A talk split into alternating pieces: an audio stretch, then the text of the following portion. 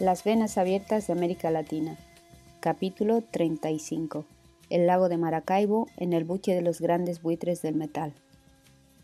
Aunque su participación en el mercado mundial se ha reducido a la mitad en los años 60, Venezuela es todavía en 1970 el mayor exportador de petróleo.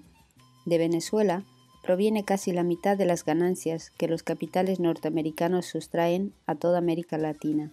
Este es uno de los países más ricos del planeta y también uno de los más pobres y uno de los más violentos. Ostenta el ingreso per cápita más alto de América Latina y posee la red de carreteras más completa y ultramoderna. En proporción a la cantidad de habitantes, ninguna otra nación del mundo bebe tanto whisky escocés. Las reservas de petróleo, gas y hierro que su subsuelo ofrece a la explotación inmediata podrían multiplicar por diez la riqueza de cada uno de los venezolanos. En sus vastas tierras vírgenes podría caber entera la población de Alemania o Inglaterra. Los taladros han extraído en medio siglo una renta petrolera tan fabulosa que duplica los recursos del Plan Marshall para la reconstrucción de Europa. Desde que el primer pozo de petróleo reventó a torrentes, la población se ha multiplicado por tres y el presupuesto nacional por cien.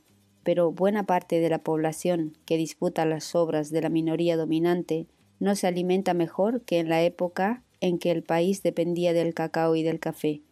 Caracas, la capital, creció siete veces en treinta años.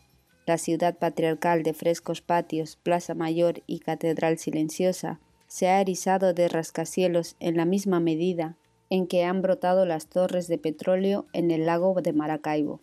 Ahora es una pesadilla de aire acondicionado, supersónica y estrepitosa, un centro de la cultura del petróleo que prefiere el consumo a la creación y que multiplica las necesidades artificiales para ocultar las reales. Caracas ama los productos sintéticos y los alimentos enlatados, no camina nunca, solo se moviliza en automóvil y ha envenenado con los gases de los motores el limpio aire del valle. A Caracas le cuesta dormir, porque no puede apagar la ansiedad de ganar, y comprar, consumir y gastar, apoderarse de todo. En las laderas de los cerros, más de medio millón de olvidados contempla desde sus chozas armadas de basura el derroche ajeno. Relampaguean los millares y millares de automóviles último modelo por las avenidas de la dorada capital. En vísperas de las fiestas, los barcos llegan al puerto de La Guaira, atiborrados de champaña francesa, whisky de Escocia y bosques de pinos de Navidad que vienen del Canadá, mientras la mitad de los niños y los jóvenes de Venezuela quedan todavía en 1970, según los censos, fuera de las aulas de enseñanza. Tres millones y medio de barriles de petróleo produce Venezuela cada día para poner en movimiento la maquinaria industrial del mundo capitalista, pero las diversas filiales del Standard Oil, la Shell, la Gulf y la Texaco no explotan las cuatro quintas partes de sus concesiones, que siguen siendo reservas invictas, y más de la mitad del valor de las exportaciones no vuelve nunca al país. Los folletos de propaganda de la Creole Standard Oil exaltan la filantropía de la corporación en Venezuela, en los mismos términos en que proclamaba virtudes a mediados del siglo XVIII la Real Compañía Guipuzcoana las ganancias arrancadas a esta gran vaca lechera solo resultan comparables en proporción al capital invertido con las que en el pasado obtenían los mercaderes de esclavos o los corsarios. Ningún país ha producido tanto al capitalismo mundial en tan poco tiempo. Venezuela ha drenado una riqueza que, según Rangel, excede a la que los españoles usurparon a Potosí o los ingleses a la India. La primera Convención Nacional de Economistas reveló que las ganancias reales de las empresas petroleras en Venezuela habían ascendido en 1961 al 38% y en 1962 al 48%, aunque las tasas de beneficio que las empresas denunciaban en sus balances eran del 15 y el 17% respectivamente. La diferencia corre por cuenta de la magia de la contabilidad y las transferencias ocultas. En la complicada relojería del negocio petrolero, por lo demás, con sus múltiples y simultáneos sistemas de precios, resulta muy difícil estimar el volumen de las ganancias que se ocultan detrás de la baja artificial de la cotización del petróleo crudo. que desde el pozo a la bomba de gasolina circula siempre por las mismas venas, y detrás del alza artificial de los gastos de producción, donde se computan sueldos de fábula y muy inflados costos de propaganda. Lo cierto es que, según las cifras oficiales, en la última década, Venezuela no ha registrado el ingreso de nuevas inversiones del exterior, sino, por el contrario, una sistemática desinversión. Venezuela sufre la sangría de más de 700 millones de dólares anuales, convictos y confesos como rentas del capital extranjero. Las únicas inversiones nuevas provienen de las utilidades que el propio país proporciona.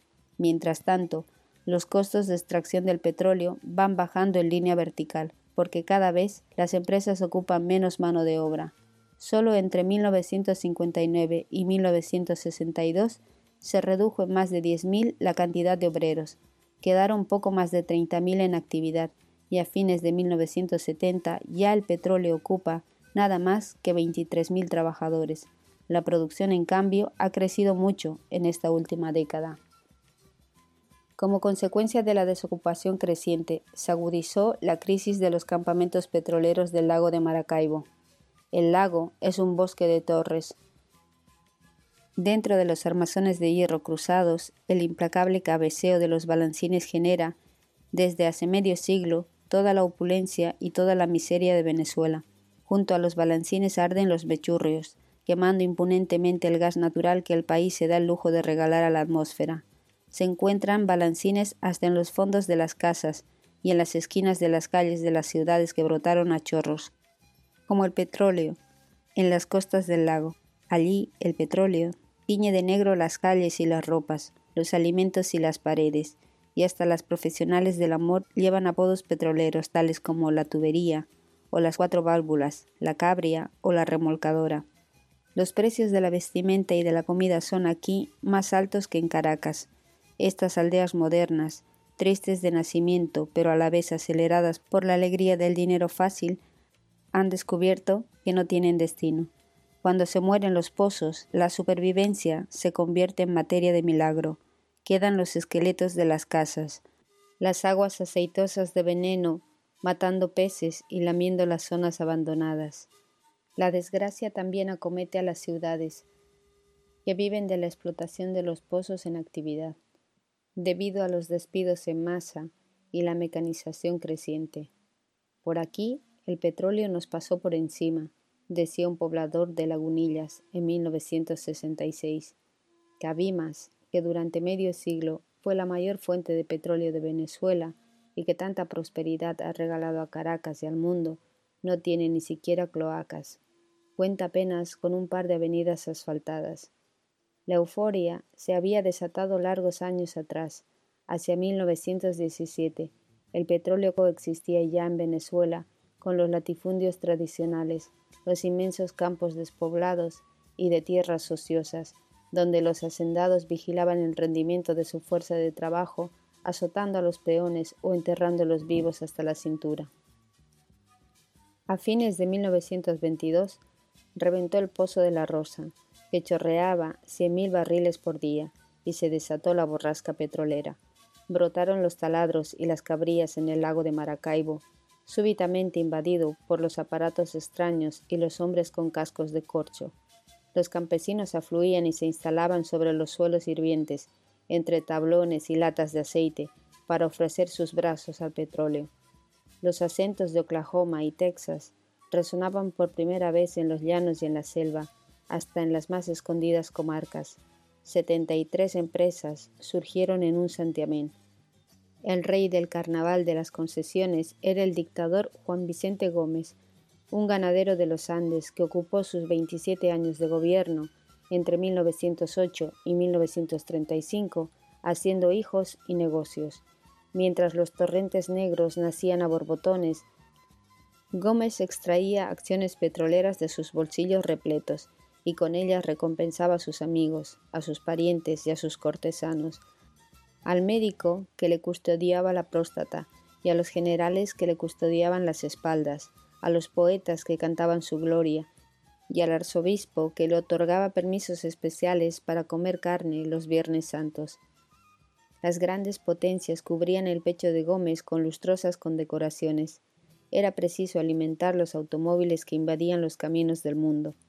Los favoritos del dictador vendían las concesiones a la Shell, o a la Standard Oil, o a la Gulf. El tráfico de influencias y de sobornos desató la especulación y el hambre de subsuelos. Las comunidades indígenas fueron despojadas de sus tierras, y muchas familias de agricultores perdieron, por las buenas o por las malas, sus propiedades.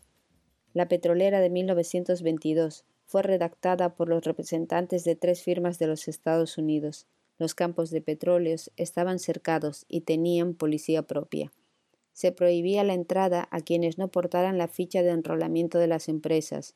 Estaba vedado hasta el tránsito por las carreteras que conducían el petróleo a los puertos. Cuando Gómez murió, en 1935, los obreros petroleros cortaron las alambradas de púas que rodeaban los campamentos y se declararon en huelga. En 1948, con la caída del gobierno de Rómulo Gallegos, se cerró el ciclo reformista inaugurado tres años antes, y los militares victoriosos rápidamente redujeron la participación del Estado sobre el petróleo extraído por las filiales del cartel. La rebaja de impuestos se tradujo en 1954 en más de 300 millones de dólares de beneficios adicionales para la Standard Oil. En 1953, un hombre de negocios de los Estados Unidos había declarado en Caracas, Aquí, usted tiene la libertad de hacer con su dinero lo que le plazca.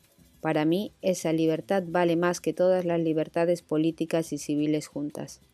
Cuando el dictador Marcos Pérez Jiménez fue derribado en 1958, Venezuela era un vasto pozo petrolero rodeado de cárceles y cámaras de tortura, y que importaba todo desde los Estados Unidos, los automóviles y las heladeras, la leche condensada, los huevos, las lechugas, las leyes y los decretos. La mayor de las empresas de Rockefeller, la Creole, había declarado en 1957 utilidades que llegaban casi a la mitad de sus inversiones totales, la Junta Revolucionaria de Gobierno elevó el impuesto a la renta de las empresas mayores de un 25 a un 45%. En represalia, el cartel dispuso la inmediata caída del precio del petróleo venezolano y fue entonces cuando comenzó a despedir en masa a los obreros. Tan abajo se vino el precio que a pesar del aumento de los impuestos y del mayor volumen de petróleo exportado, en 1958 el Estado recaudó 60 millones de dólares menos que en el año anterior. Los gobiernos siguientes no nacionalizaron la industria petrolera, pero tampoco han otorgado hasta 1970 nuevas concesiones a las empresas extranjeras para la extracción de oro negro. Mientras tanto, el cartel aceleró la producción de sus yacimientos del cercano Oriente y Canadá.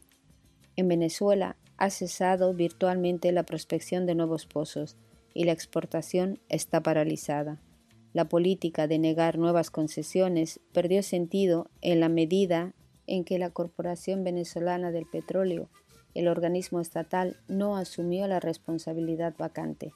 La corporación se ha limitado, en cambio, a perforar unos pozos aquí y allá, confirmando que su función no es otra que la que le había adjudicado el presidente Rómulo Betancourt, no alcanzar una dimensión de gran empresa, sino servir de intermediario para las negociaciones en la nueva fórmula de concesiones. La nueva fórmula no se puso en práctica, aunque se la anunció varias veces. Mientras tanto, el fuerte impulso industrializador, que había cobrado cuerpo y fuerza desde hacía dos décadas, muestra ya visibles síntomas de agotamiento y vive una impotencia muy conocida en América Latina. El mercado interno, limitado por la pobreza de las mayorías, no es capaz de sustentar el desarrollo manufacturero más allá de ciertos límites. La reforma agraria, por otra parte, inaugurada por el Gobierno de Acción Democrática, se ha quedado a menos de la mitad del camino que se proponía. Venezuela compra al extranjero y sobre todo a Estados Unidos buena parte de los alimentos que consume. El plato nacional, por ejemplo, que es el frijol negro, llega en grandes cantidades desde el norte, en bolsas que lucen la palabra beans. Salvador Garmendia, el novelista que reinventó el infierno prefabricado de toda esta cultura de conquista, la cultura del petróleo, me escribía en una carta a mediados del 69. ¿Has visto un balancín? El aparato que extrae el petróleo crudo. Tiene la forma de un gran pájaro negro cuya cabeza puntiaguda sube y baja pesadamente, día y noche, sin detenerse un segundo. Es el único buitre que no come mierda. ¿Qué pasará cuando oigamos el ruido característico del sorbedor al acabarse el líquido? La obertura grotesca ya empieza a escucharse en el lago de Maracaibo, donde de la noche a la mañana brotaron pueblos fabulosos con cinematógrafos, supermercados, dancings, hervideros de putas y garitos, donde el dinero no tenía valor. Hace poco hice un recorrido por ahí y sentí una garra en el estómago. El olor a muerto y a chatarra es más fuerte que el del aceite. Los pueblos están semidesiertos, carcomidos, todos ulcerados por la ruina, las calles enlodadas, las tiendas en escombros. Un antiguo buzo de las empresas se sumerge a diario, armado de una cegueta, para cortar trozos de tuberías abandonadas y venderlas como hierro viejo. La gente empieza a hablar de las compañías como quien evoca una fábula dorada. Se vive de un pasado mítico y funambulesco, de fortunas derrochadas en un golpe de dados y borracheras de siete días. Entre tanto, los balancines siguen cabeceando y la lluvia de dólares cae en Miraflores, el palacio de gobierno, para transformarse en autopistas y demás monstruos de cemento armado. Un 70% del país vive marginado de todo. En las ciudades prospera una atolondrada clase media con altos sueldos, que se atiborra de objetos inservibles, vive aturdida por la publicidad y profesa la imbecilidad y el mal gusto en forma estridente. Hace poco el gobierno anunció con gran estruendo que había exterminado el analfabetismo. Resultado, en la pasada fiesta electoral, el censo de inscritos arrojó un millón de analfabetos entre los 18 y los 50 años de edad. En el siguiente capítulo, la segunda parte del libro Las venas abiertas de América Latina. El desarrollo es un viaje con más náufragos que navegantes.